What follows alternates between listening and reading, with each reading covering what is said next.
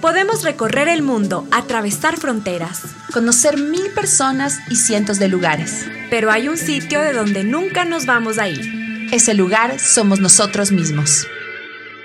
Soy Paula Merchán. Y yo Adriana Márquez, y en este podcast viajamos desde el mundo externo hacia el mundo interno. Nos cuestionamos, exploramos y nos autodescubrimos. Aquí juntamos voces de personas que se han aventurado de distintas maneras. Y que en sus travesías se han dado cuenta que hay más caminos de los que imaginaban. Creemos que a través del viaje nos conocemos. Y hoy contigo nos vamos Mapa Adentro.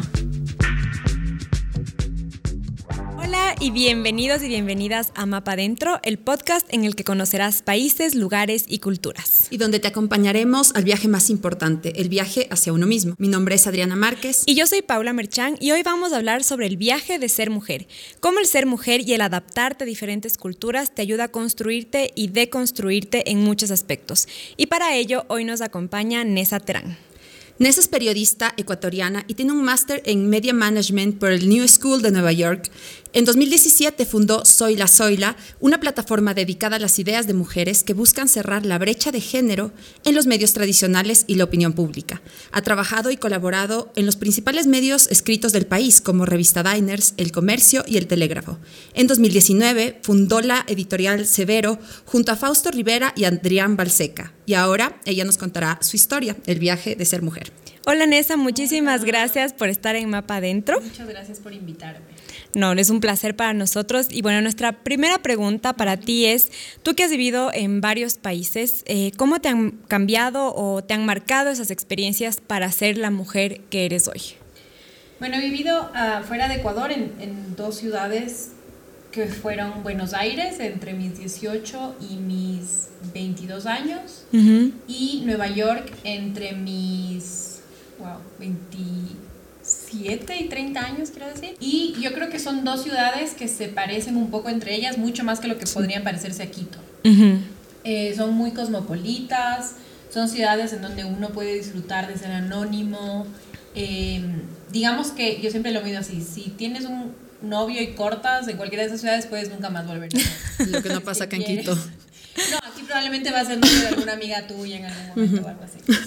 Entonces, eh, creo que eso es como cuando te estás formando, sobre todo yo diría que mi temporada en Buenos Aires es quizás un momento más formativo en mi vida, cuando tienes entre 18 a 23 años y es esa primera vez en tu vida que te vas a vivir fuera de casa. Eh, son años como muy que te definen mucho quién vas a ser y, y cómo vas a ser. Y eres un poco más vulnerable, quizá. Exacto. Y tuve mucha, mucho privilegio en ese sentido, ¿no? De, de poder irme a estudiar afuera con la ayuda de mis padres, eh, de tener el apoyo financiero de ellos. No cualquier persona lo puede hacer. Entonces, eh, como que tengo muy claro que, que tengo muchos privilegios por ese lado. Pero fue una etapa como muy formativa, muy definitoria para mí. En ese momento Argentina todavía no era eh, como el vértice feminista que es ahora en América Latina, el referente feminista que es ahora, pero sí era una ciudad, Buenos Aires sobre todo era una ciudad mucho más abierta que Quito. Entonces, en donde confluían mucho más todo tipo de personas, con todo tipo de, de, de- de backgrounds y de deseos y em, mucho más diversa en ese sentido. Sí. Entonces yo creo que me abrió muchísimo la cabeza vivir allá y también creo que la cultura argentina no para nada se, se deja de ser machista como mucha de la, de la cultura latinoamericana, pero sí creo que allí hay como muchas mujeres muy fuertes. Y ha sido como una chispa en Latinoamérica, es como lo que Sí. enciende y, y- y se contagia y, y se Y va. eso me encanta y me encantó siempre de la juventud argentina, que son muy involucrados en su día a día, que no son apáticos, que llegan a ser casi febriles de, su, de, de lo apasionados que son. Se toman las calles. se toman las calles y digamos la tradición del peronismo es algo que pasa de padres a hijos eh, y eso es muy diferente yo creo como esa responsabilidad cívica política que hay allá es muy diferente a la que hay Sí. aquí en Quito eso y la libertad la libertad que sientes allá no yo me sentía bastante más segura como mujer en las calles de Buenos Aires en Ujú. las calles de Quito creo que, es- que empeoró la situación a medida que yo vivía ahí, porque también, digamos, no hay acoso callejero, hay femicidios, hay una como vulnerabilidad de la mujer, pero de cierta forma me sentía más segura, me sentía más acompañada, era más común encontrar, digamos, a otras chicas solas en el colectivo, solas en el subte, caminando, o sea, tienen esa cultura de salir hasta altas horas de la madrugada y eso hacía que mucho más seguro ir a tu casa a las 6 de la mañana que a las 3 de la mañana, ¿no? En cambio que en Nueva York diría aún más grande esto del anonimato, aún más grande esto de, de la diversidad. O sea, Nueva York es increíble porque es literalmente gente de todo el mundo y todas estas culturas confluyendo en esta, en esta ciudad. Yo viví en Queens, que es em, como la, la, zona de la ciudad de Nueva York, yo diría, más, más diversa en cuanto a culturas, en donde tienes desde una comunidad china súper grande, eh, gente de Nepal, eh, muchos latinos, donde vivía yo en Jackson Heights, había un montón de ecuatorianos, de uruguayos, de mexicanos.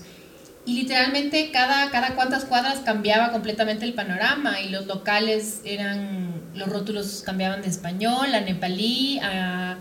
Eh, Visualmente tan rico todo. Sí, después tienes barrios que son como eh, hebreos, ortodoxos y otros barrios en donde la cultura, digamos, negra de los Estados Unidos eh, se permea y es como está súper presente. Entonces, eso, eso es increíble y obliga a la gente de ahí, obviamente, a formarse con mucha más tolerancia. hermoso, me parece increíble que en una ciudad puedas convivir con el mundo entero. O sea, Exacto.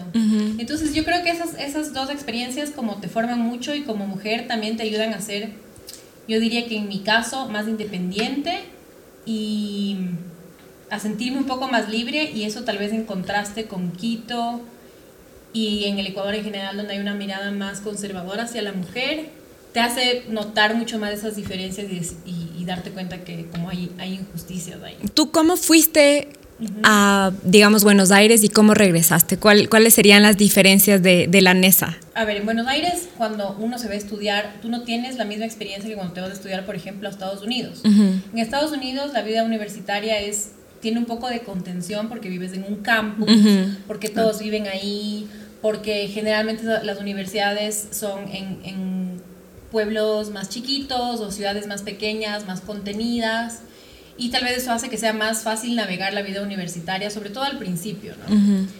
Ahora cuando yo me pongo a pensar que tenía 18 años y que mis papás me mandaron a vivir a una ciudad gigante como Buenos Aires y literalmente como, bueno, vas a vivir en este departamento, vas a ir a la universidad a los 18 años, me parece un poco una locura.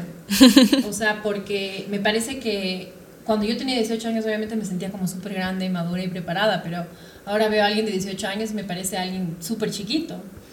Entonces fue como crecer de golpe, ¿no? Todo dependía de mí. O sea, a mí nadie me estaba diciendo tienes que ir a la universidad, ¿por qué no has ido a clases? Tienes que ir a pagar la luz. O, ¿me entiendes? Es como todo es tu responsabilidad. Es como crecer de una manera... Exacto. Y, obviamente no es para... Hay gente que pasa por esa experiencia y no es fácil y, no lo logra. Y se regresa. Exacto. Y hay otra gente que sí lo logra. O hay gente que lo logra tal vez en más años. O sea, le toma un poco más. En mi caso particular fue como aprender a ser autosuficiente enseguida. Mis papás igual desde que yo era chama era como, digamos, yo no era como que no sabía cómo tomar un bus cuando llegué a Argentina. Eh, para mí era lo más normal como yo misma ir a los lugares, no depender de mi mamá. Eras muy independiente desde... Sí, porque mi mamá trabajó desde que yo era chica. Y al regresar a Ecuador, ya en tu etapa para vivir permanentemente acá, ¿qué fue lo que como mujer tú crees que te chocó más? Quito no es que sea una ciudad muy chiquita per se, o sea, hay casi... Es grande, de hecho, sí. Pero el círculo social en el que nos movemos sí se reduce.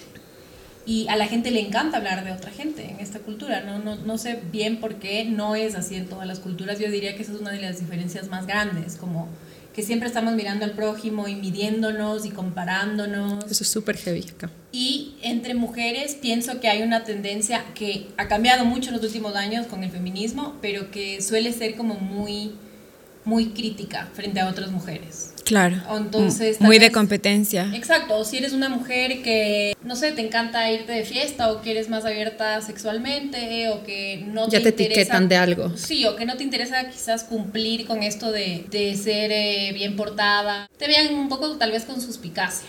Y también que es muy chiquito y que se limitan las cosas para hacer. Eso es algo que me impresionaba mucho. Era como siempre saliendo a los mismos lugares, siempre viendo a la misma gente y se volvía un poco aburrido. Sí. ¿Cómo funcionaba el transporte público? O sea, yo en Argentina usaba el subte y los buses todos los días y, tenía mucha más independencia en ese sentido y me acuerdo haber llegado acá y usar la ecovía y usar los buses eh, pero me asaltaron, te robaban, era traumático cuánta gente tenía aquí de, en, en, en una ecovía, o sea, eh, entonces todas esas cosas como que esos contrastes eran súper fuertes. A mí me da mucha pena, yo no sé manejar, me rehuso a aprender. ¿Y este fue un proceso difícil para ti, el readaptarte? Sí, o sea, te da un shock, te da un shock, sin duda. O sea, te da un shock eh, como a la reversa. Especialmente si es que hiciste casi la tercera, un tercio de tu vida si no es más, fuera, de, fuera de aquí.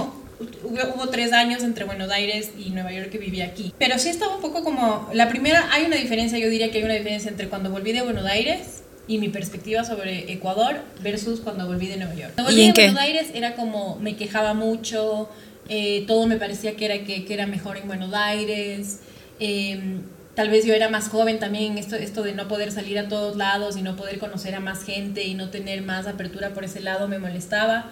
Pero cuando volví de Nueva York, yo creo que Nueva York me dio una perspectiva mucho más, mucho mejor sobre Quito. Digamos que aprecio mucho la calidad de vida que tenemos aquí en, en cosas como espacios verdes, menos gente, menos densidad poblacional, menos presión para... De todo, digamos que en Nueva York tú siempre estás viendo que la gente está todos están haciendo algo, todos están llegando lejos, todos están esforzando, trabajando 80 horas a la semana.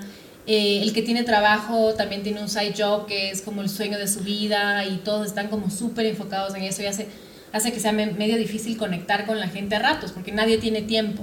Hay como esta cultura del estrés y del no tengo tiempo y, y de no tomarse la vida con calma, que en cambio aquí en Ecuador hasta hasta un punto muy extremo ya nos tomamos todo con calma, ¿no? Sí, sí, sí. Entonces sí aprecio eso y también en este punto de mi vida en el que soy más grande, creo que aprecio más de eso, de, de que el tiempo aquí pasa con más pausa, de que aquí nos tomamos un poco más de tiempo. Instantáneamente tu calidad de vida, si, eres, si tienes los privilegios que yo tengo y estás en, en la clase media alta, digamos, va, va, a ser una mucho mejor calidad de vida que con el mismo ingreso en Nueva York. Claro. Donde cada vez suben más las rentas, en donde hay una gentrificación súper fuerte. Entonces, obviamente, esas cosas sí te hacen apreciar el, el estar acá. Y eso ha sido lo que te ha hecho quedar aquí. Sí, o sea, ya, ya no me iría a otro lado porque sobre todo pienso que aquí hay tanto por hacer. Eso es tan importante. Sí. Claro, o sea, dejar de un poco... Eh, no, no, creo que sacrificar, sino darte cuenta que tienes que estar en un espacio en el cual también quieres verlo crecer Exacto. y quieres aportar con tus ideas, con, con, todo lo que también aprendiste de otros lugares para generar algo diferente en la sociedad. Exacto, yo creo que antes como que no entendía esa, esa parte o no me interesaba tanto uh -huh. y ahora lo veo mucho más como lo que yo puedo aportar a, a mi sociedad, incluso ni, ni siquiera ser pretencioso decir a mi sociedad, pero a un círculo limitado de gente y usar responsablemente esa plataforma puede generar un cambio súper súper bueno y súper necesario, porque aquí hay todo por hacer, uh -huh. justamente por el hecho Allá está que... todo hecho, sobre Exacto. todo en Nueva York, digamos. Sobre todo en Nueva sí. York, sí, sí, sí, sin duda. Y de los lugares que has visitado, eh, uh -huh. ¿a qué lugar regresarías, aunque sea una última vez, por, en tu vida? Yo creo que Buenos Aires es un lugar en do a donde siempre me gustaría volver, simplemente por esa nostalgia que siento de que viví como unos muy buenos años en donde no tienes muchas responsabilidades si eres una estudiante universitaria que no tiene que trabajar y que no se tiene que pagar sus propios estudios. Es una vida bastante relajada. no eres completamente adulta, digamos. No, tu responsabilidad es, es, mínima, es, tienes que ir a clases y sacar buenas notas, como no es tan difícil. Uh -huh. O sea, no solo volverías en la ciudad, sino tal vez, tal vez un poco también en el tiempo, a ese momento que, no, o a esa nostalgia no que... No necesariamente en el tiempo, porque ya, ya viví esa etapa y ahora estoy en otra etapa que tiene otras cosas que me gustan, uh -huh. pero sí, esa ciudad como que siempre va a guardar... Te evoca. Ese, ese momento de mi vida y me encanta Buenos Aires además, me parece una ciudad increíble, sí. me encanta su literatura, me encanta su música, me encantan uh -huh. sus espacios, me parece lindísima. Sí. Eh, entonces, sí. siempre, o sea, siempre, nunca me cansaría de volver. Y ya no he vuelto como en unos cinco años. Entonces, sí, tengo como una nostalgia grande por volver y ver también cómo ha cambiado. Claro. En qué tipo de cosas es diferente, qué cosas. Ir a los lugares donde iba siempre, digamos, mis parrillas favoritas, mi lugar de empanadas. Ay, qué rico. Y a ver, sí. si existen todavía, si han cambiado. Eso, me parece. Y el movimiento, claro. Yo estuve viviendo en Argentina también casi un año, en el 2011 me parece que fue, 2011. Y me pasa, me, tengo mucha esa sensación, o sea, de, poder caminar, del tema de, movilizarte en el transporte público, de llegar a tu casa a las 3 de la mañana en, en, un bus y que sepas que vas a estar bien, ¿no? Y había, hay una cosa en Buenos Aires y en Argentina que siempre me encantó y es el concepto de la amistad. Son muy amigueros, pero además son muy comprometidos con la amistad. O sea, el asado con las y los amigos es sagrado y es todas las semanas y nadie falta y vamos a estar ahí y son súper generosos con sus, con sus amigos. O sea, es algo que para mí es un poco diferente a como lo vemos en, en, Ecuador. En Ecuador creo que en cambio en cambio somos mucho más familiares. Sí. En el del núcleo familiar. De pasar tiempo con los padres, con los hermanos y luego cuando ya te casas, digamos, con tu núcleo familiar. Claro, el tema de reunirse en las plazas o en los parques. Mis compañeros de la universidad, digamos que tenían sus 15 amigas del colegio y se veían como una vez al mes y alimentaban un montón esas amistades y tienen el Día del Amigo, eh, que es el 21 de julio, si, si no me... Si no me Y eh, claro, eh, había toda esta celebración, ¿no? De la amistad y de, y de los amigos que me parecía súper chévere. No nos une el encanto, sino el espanto. ¿Será por eso que la quiero tanto? Esto escribía Jorge Luis Borges en 1964 sobre su hogar, Buenos Aires, esa ciudad tan deseada, conflictuada y magnética que se hizo camino entre dos mares, la extensa pampa al oeste y el inmenso río de la Plata al oriente. Y es ahí donde comienza la historia, a sus orillas, en su puerto.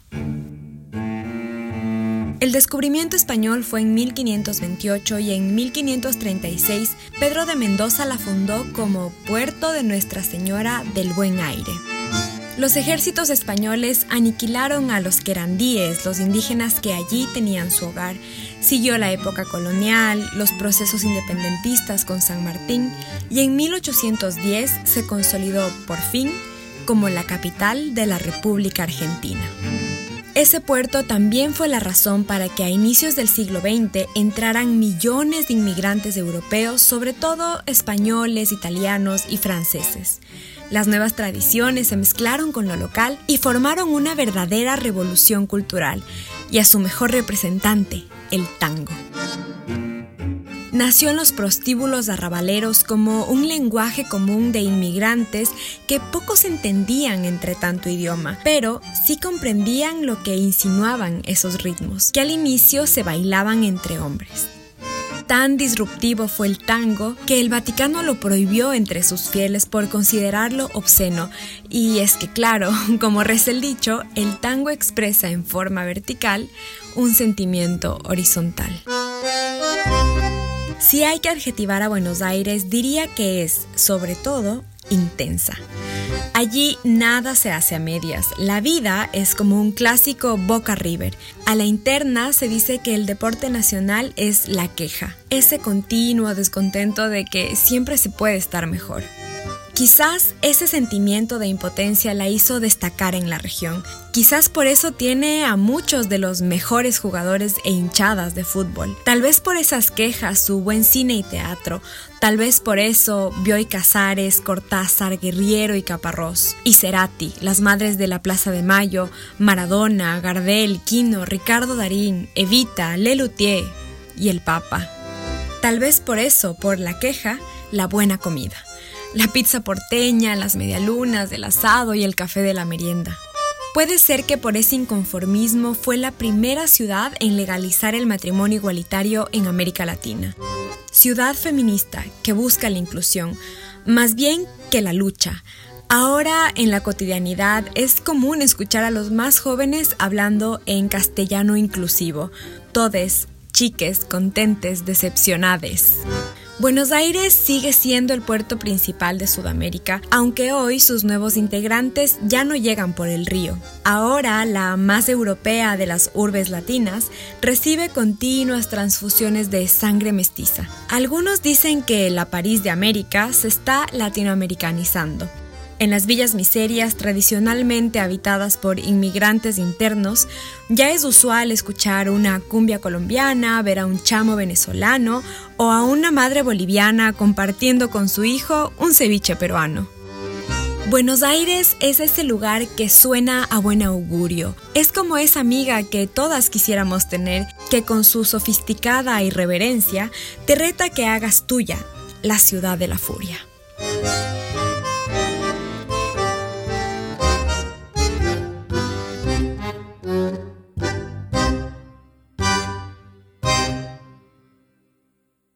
Ahora volvemos a nuestra conversación. Yo creo que desde que soy feminista, y desde que encontré el feminismo impactó mucho mi relación con las otras, con las mujeres en general y se hizo como mucho mejor. ¿Y eso lo encontraste en Buenos Aires, el feminismo? No, yo diría que más seriamente en Nueva York yo tomé una clase de Women Studies y ahí formalmente empecé a aprender teóricamente sobre el feminismo, las distintas tendencias, las distintas escuelas de pensamiento y me empecé a interesar como seriamente en el feminismo. Cuando yo vivía en Argentina, creo que todavía era esa época en el mundo en el cual el feminismo nos parecía algo que ya no necesitábamos. Que ya teníamos todos los derechos. Exacto, pero por ejemplo yo vivía ahí en plena legalización del matrimonio igualitario, que se dio en el 2010 y que sí pude vivir como esa sociedad, digamos, lucha por los derechos de las minorías y pude ver como esa, esa transformación social y fue increíble. Entonces me puedo imaginar lo importante y lo poderoso que,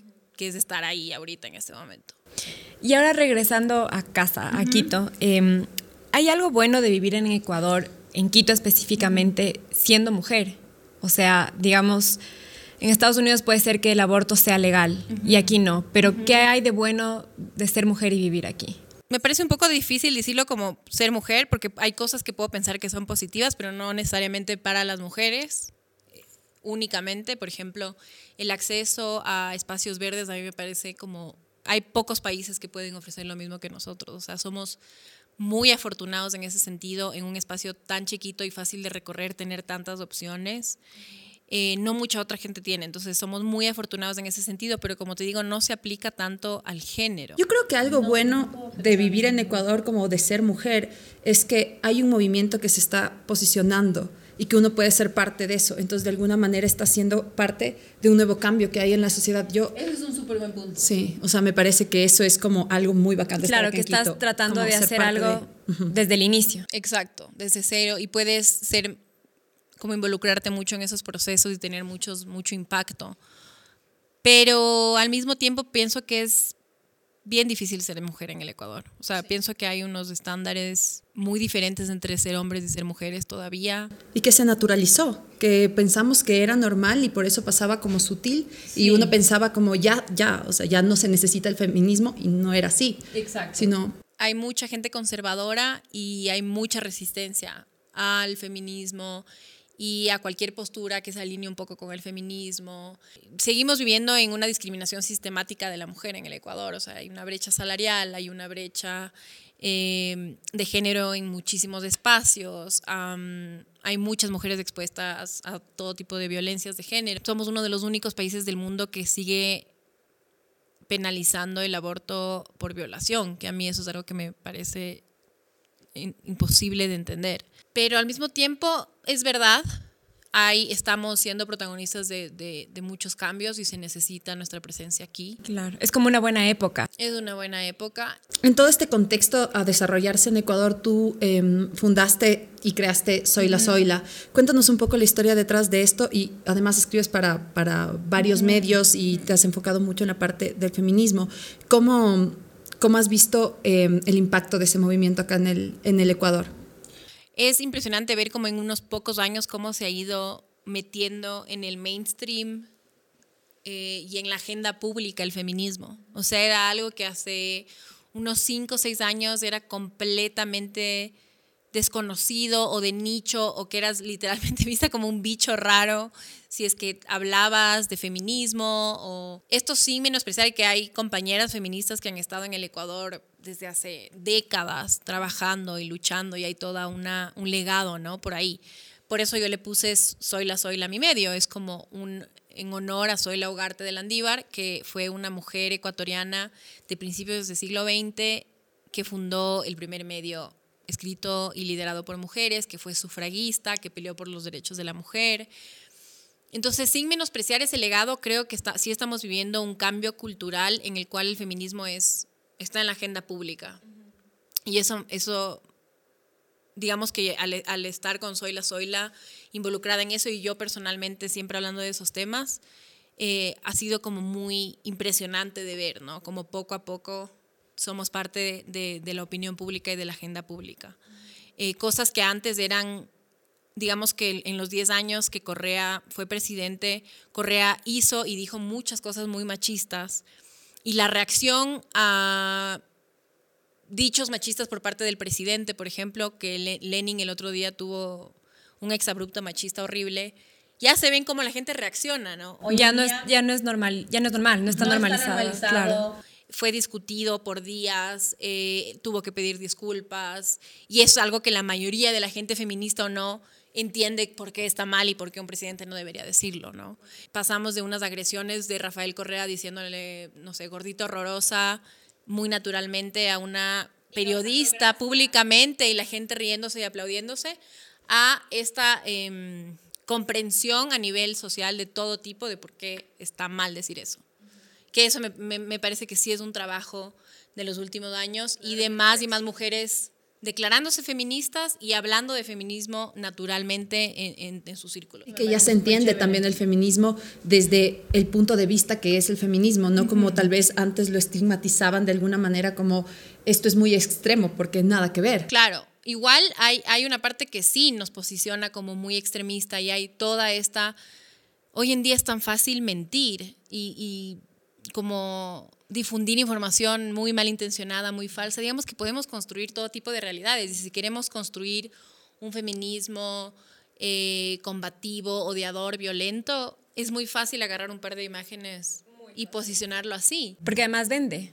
Exacto. Entonces eh, se viraliza mucho más rápido. Me gustaría mucho eh, aprovechar tu presencia aquí para que si nos puedes decir qué es el feminismo conceptualmente. Creo que hay muchísimo no sé, eh, la gente piensa que es una cosa, que es la lucha de las mujeres contra los hombres, pero ¿qué es el feminismo si es que se lo puede sintetizar?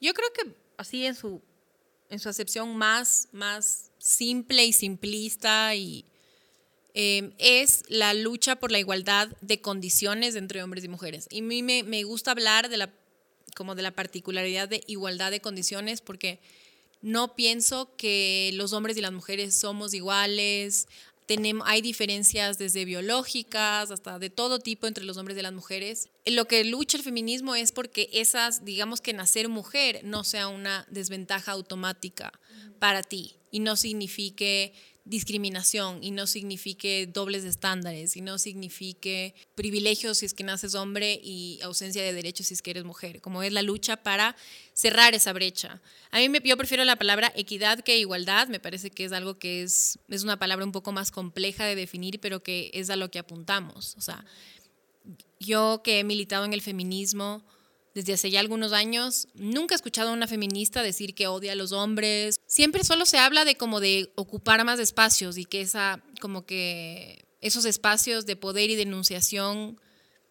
se puedan repartir mejor, no tengan exacto, más equitativamente y no sean solo de los hombres. A mí me impresiona mucho hoy en día ver la foto de un espacio de un espacio político en donde no haya presencia de mujeres. Es algo que para mí ya hay una disonancia muy fuerte en mi cerebro. Se vuelve más evidente, ¿no? Como quizás antes no te llamaba la atención ver una foto con puros políticos hombres o, con o en cualquier ámbito, no solo político, empresarial, educativo, en todo, en todo, tipo. Y ahora es como que a mí me dicen, pero ¿por qué te fijas tanto en eso? No, es como que mi cerebro ya está así como seteado. Como despertó. Seteado para, ajá, seteado para decir, ¿y por qué no hay mujeres? Eso te hace el feminismo. Y la gente dice, pero ¿qué te importa si estén mujeres, si es que los hombres son más preparados? Porque sí hay una, no todas las mujeres somos iguales, de hecho no somos iguales, no somos monolíticas, somos muy diferentes la una de la otra, pero el hecho de tener una experiencia, como que la, la, experiencia femenina que sí compartimos entre todas en, en, espacios así, creo que sí marcan bastante la diferencia. Siento que has hecho muchísimas cosas en tus años de vida, eh, medio de comunicación, eres experta en comunicación digital. Sí. Eh, y, parece que eres una mujer muy fuerte, justamente por lo que has contado, digamos, de tu experiencia en Buenos Aires y todo. Pero como todo ser humano, tienes tus momentos de debilidad. ¿Qué hace Nessa Terán en esos momentos de debilidad? ¿Y que, o sea, desde tu experiencia, ¿qué recomendarías a otras mujeres en, en momentos de debilidad? O sea, la verdad es que en mis momentos de debilidad y frustración, que que sí me pasan seguido porque aquí la lucha es súper cuesta arriba, ¿no es cierto? Y cada vez que avanzamos, también retrocedemos tres pasos. O sea, el año pasado, en pleno debate por la legalización del aborto por violación, era por un lado súper esperanzador ver todo este despliegue de apoyo y estas personas enunciándose a favor, pero luego ver que en la asamblea, en donde necesitamos que las políticas públicas se generen, haya habido una resistencia tan grande, como que eso es súper frustrante y, y uno sí dice así como ¿para qué hago todo esto? ¿O para qué le dedico mi tiempo? ¿O por qué estoy enfocada en esto si es que no se aprecia o no voy a lograr nada? En esos momentos de, frustración yo creo que lo que más me ha salvado es mi círculo de apoyo de mujeres. O sea, mis, mis hermanas, mi madre, mis amigas, mis compañeras feministas. Em, y solo atravesar eso juntas, obviamente no, no solo decir como que no, hay que ser fuertes y no podemos sentir frustración o no podemos sentir bronca o no podemos sentir tristeza, sino sentir eso juntas y decir, ok, vamos a pasar este periodo de sentirnos así y luego vamos a seguir. Y creo que sin rodearme de, de, otras mujeres que yo considero fuertes y que me sostienen, no hubiera sido posible. Y sí es una cosa que viene que es diferente cuando viene de, de, otras mujeres. O sea, sentirse que tienes como tu tribu de mujeres es algo súper poderoso para mí. Y, y que, que, creo que cuando estaba en el colegio, muchas veces a las mujeres nos ponen como en competencia la una con la otra o queremos ser esa chica. Yo me acuerdo cuando yo era adolescente, lo, lo máximo era que los chicos te digan como que, que eras una de ellos. ¿No es cierto? Que ellos contigo podían hacer las bromas que hacen con sus amigos, porque tú eres fresca y tú te ríes. Yo en algún momento me llegué a sentir orgullosa por tener más amigos que amigas. Exacto, que era eso como... Claro, eres la descomplicada y en cambio ser complicada es una cosa que era muy criticada y claro, y, claro, y eras jodida y... Entonces como que ser como que one of the boys era algo como súper apreciado y que te hacía sentir como súper bien. Eh, y ahora en cambio, como que te digo, como que tener la tribu de mujeres es para mí como, como lo mejor, como yo estoy casada, por ejemplo, y, amo a mi esposo con toda mi alma y es una parte fundamental de mi sistema de contención y mi support system. Pero em, la gente siempre dice como me casé con mi mejor amigo. Yo no me casé con mi mejor amigo. O sea, yo tengo mi esposo y tengo mis amigas y tengo mis amigos y tengo toda esta comunidad de gente que me ayuda en mis momentos en esos momentos y me ayuda y me alimenta y cada uno cumple un rol diferente. Entonces, em, en, esos, en, ese sistema de apoyo, las mujeres y, la, la, sororidad que se genera es, es fundamental.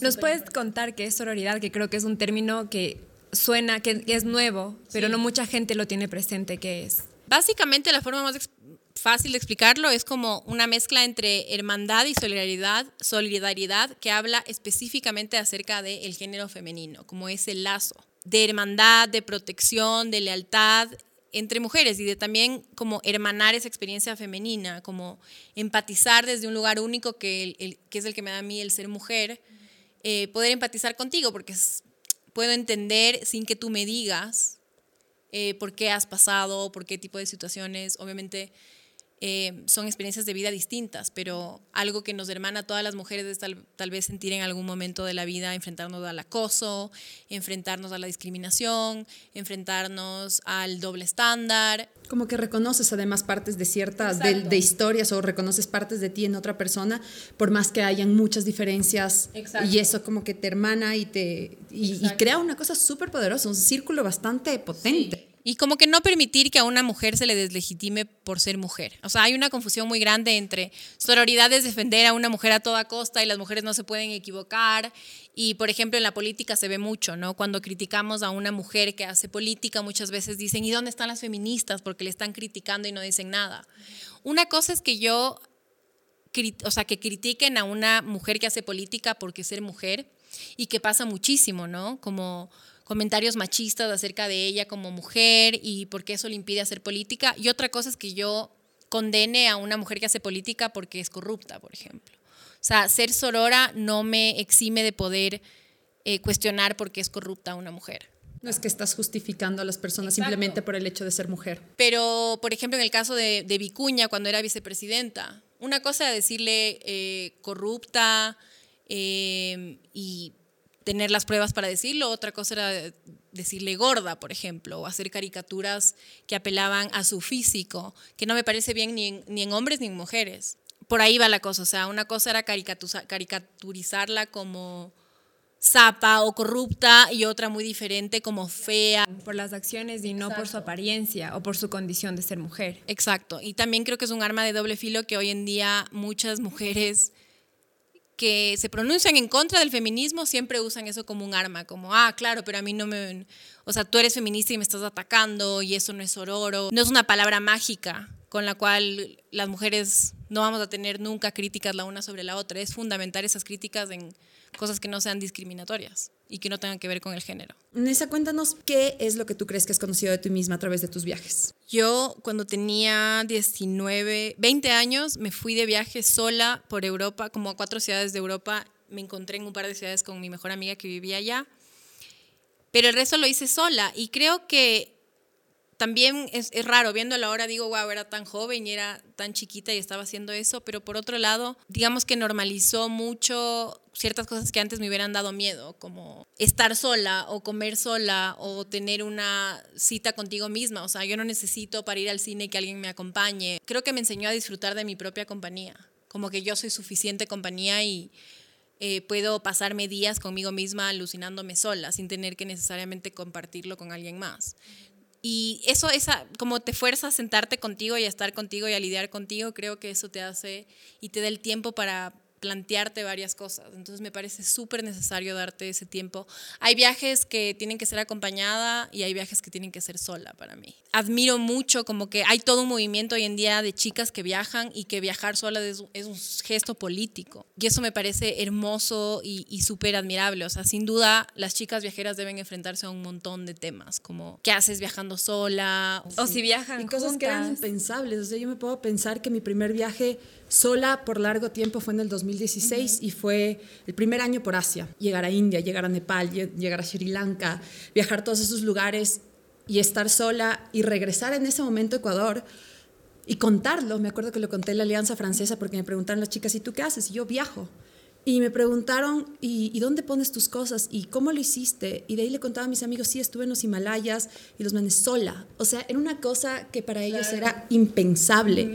Y yo decía, y claro, yo ya no me daba cuenta lo impensable que era porque cogí una rutina de, de estar sola, de, de, aprender a estar sola, de amar estar sola. Y de sentirte segura estando contigo misma. Dejar de tener este miedo que antes tal vez yo también hubiera dicho como, uy, qué miedo estar sola, porque yo no sé si ustedes se acuerdan, pero yo cuando era muy pequeña me acuerdo que veía muchas extranjeras, mujeres acá viajando solas y yo decía, ¿y con quién conversa? Te hablo de cuando yo tenía 14 años, pero yo era como como das por sentado la compañía de alguien más. Te conviertes en una de esas personas que está sola y dices como, wow, qué bacán. O sea, qué lindo. Te sorprendes de tu propia compañía. Sí. Y, pero, y creo que se ha normalizado mucho más, digamos, ver a chicas viajando solas o viajando entre amigas, que muchas veces se les ve como, ¿por qué están viajando solas? Y están, están en un grupo, están acompañadas. Pero sola en el sentido de quizás no verle a la persona con un nombre y por eso piensan, ¿por qué están sola? Si tú verías un grupo de hombres, nunca se te ocurriría decir esos chicos que hacen viajando solos, sin la protección de una mujer. Eh, incluso cuando hubo el, crimen horrible de Montañita, de María José y Marina, em, este cuestionamiento, ¿no? De qué hacían en Montañita solas, como que ese es el centro de discusión cuando acaba de haber un asesinato, o sea, ¿por qué es ese tu foco? Tu foco debería ser como cómo hacemos para como país que todo el tiempo está recibiendo turistas, ser seguro. Y de hecho tener eh, sistemas que hagan más seguro y que vengan más mujeres solas, acompañadas a viajar acá, que sea un destino atractivo. Claro, era un enfoque muy machista el que le dieron a la situación, una cobertura muy... No. Fue hace unos cuatro años, me parece. Yo no me considero como una super viajera, no soy muy aventurera, nunca me he ido con mi mochila a ningún lado. Pero sí lo hiciste, porque de una u otra manera irte a Europa tan chiquita es una forma súper como... Pero era todo súper, súper eh, organizado y súper como... Pero es una forma válida igual de viajar y de estar contigo. Totalmente, pero yo... Claro, porque cuando tienes esa edad es una aventura, tú dices como, wow, estoy yéndome sola por... Sí. Yo cuando viajo siempre es como, ¿dónde voy a llegar? Yo tengo todo tan organizado, o sea, son cuadros de Excel de dónde voy a comer, qué hay en cada barrio, qué voy a hacer cada día. Eh, yo soy así, o sea, me, me, gusta organizarme así. Pero tengo amigas que han vendido su auto, sus pertenencias y han dicho, me voy a Asia sin ticket de regreso, a ver qué pasa, a ver qué se, qué se presenta, eh, sin buscar nada, sin nada fijo. Y eso me parece súper admirable. No es algo que yo, por la personalidad que tengo, haría. Eh, tal vez alguna vez en mi vida, quién sabe, pero me parece súper admirable y lo, envidio porque no es algo que yo tengo. Yo soy alguien mucho más estructurado, que necesito mucho más. Me encantan las grandes ciudades, soy cero naturaleza, odio acampar. ¿Me entienden? Entonces es como que hay, hay, pero en cambio un viaje, no sé, a conocer restaurantes y a conocer una ciudad que tiene muchos museos, eso sería el destino como ideal para mí. Pero me encanta que hoy en día está mucho más normalizado que, que las chicas quieran hacer eso. Y, lo tienen como una opción también. Exacto. Un poco ya nos has respondido a la pregunta que te voy a hacer, pero no sé si quieras añadir algo a por qué viajas o por qué viajar. Me parece fundamental que dentro de nuestras posibilidades viajemos. Creo que no hay que salir del Ecuador para aprender de otras culturas y para experimentar algo completamente diferente. Creo que si te vas a, a casi cualquier rincón del Ecuador puedes experimentar cosmovisiones, tradiciones, comida. Claro, solo irte de Quito a Guayaquil, ponte. Es como... Y pienso que hay un montón de cosas que puedes hacer. O sea, yo, yo abogo todo el tiempo porque aprendamos más acerca de cómo cuidar nuestras finanzas personales, cómo organizarnos en ese sentido. Me parece que no nos enseñan eso lo suficiente y va completamente de la mano con poder viajar y poder dedicarle tiempo a eso. O sea, eh, ahorrar, ahorrar, ponerte un objetivo, ponerte un destino, eh, bajarte fotos, proyectar en tu mente. Y viajo por, por eso, porque me parece que el mundo es tan amplio y hay cosas tan diferentes para ver que sería un desperdicio no, no hacerlo. Porque cualquier viaje externo es un viaje interno, siempre. O sea, no puedes irte y volver igual. O sea, algo va a cambiar, algo te va a transformar, algo te va a atravesar. Entonces, sí, me parece como fundamental dentro de nuestros posibilidades de hacerlo. Y al final del día, si no puedes hacerlo, entonces anda a ver películas y lee libros. Es que el viaje puede ser a través de los libros, la meditación, a través de la música. O sea, el viaje es, un, es una palabra tan poderosa, tan mágica, que te puede de alguna u otra manera no, no, necesariamente ser solo el mundo, puede ser el mundo a través de. Exacto. Y solo salir de tu, como del lugar donde te sientes cómoda todo el tiempo, eso para mí ya debería ser considerado como un, un viajar. Un... Claro, y también es un tema de aprender, ¿no? Y siento que por lo que nos has contado, has aprendido muchísimo en Buenos Aires, en Nueva York, y eso lo has traído acá. Claro, y, también yo diría que como que el feminismo para mí ha sido todo un viaje, en donde a veces me he sentido sola y a veces eh, y he hecho amigas y he conocido gente y he conocido otras formas de empezar, igualito que te pasa en un viaje, o sea, lo mismo. O sea, me ha transformado igual que que cualquier viaje físico, digamos. Y no se termina nunca. Esta pregunta es bastante simbólica, pero ¿qué animal, elemento o planta tú consideras que te, te, representa o te identifica? El fuego como elemento es algo que me identifica mucho. Como que, por un lado puede ser bueno o malo. Yo creo que soy una persona, por ejemplo, súper apasionada, súper enfocada, pero también soy una persona que se deja llevar mucho por sus emociones. O sea, y que no puedo ocultar. Como cuando hay un incendio, hay un incendio, ¿me entiendes? y, y todos, y no es discreto. Y eso me pasa a mí, o sea, cuando yo veo una injusticia o lo que sea, yo lo digo, yo lo hablo y a veces puede ser como un poco muy, muy intenso, soy intensa. Entonces creo que me identifico con el fuego. También soy Aries, es un signo de fuego. Yo también, sí. claro, soy Aries, sí. Y me pasa eso también. A veces yo sí creo que puedo sentirme, o sea, puedo aguantarme un rato, pero sí soy una persona que se deja llevar por sus emociones. O sea. Y no le tengo miedo a sentir, como. Si tengo que tener iras ahorita, voy a tener iras. Entonces, ahora que estoy trabajando en, meditar y, como en cómo sentir sin tener necesariamente que exteriorizar. todo el tiempo, como, ah, prender todo fuego. sí, solo sentirlo aquí y canalizarlo también, canalizarlo. Porque me parece que el fuego puede ser un eh, elemento creador si es que está bien canalizado. ¿Cuál es el peor consejo que te han dado? Y tal vez, tal vez no lo has llevado a cabo o sí. Hay un consejo que no me gusta mucho porque me parece súper vacío, que es cuando te dicen que seas tú mismo.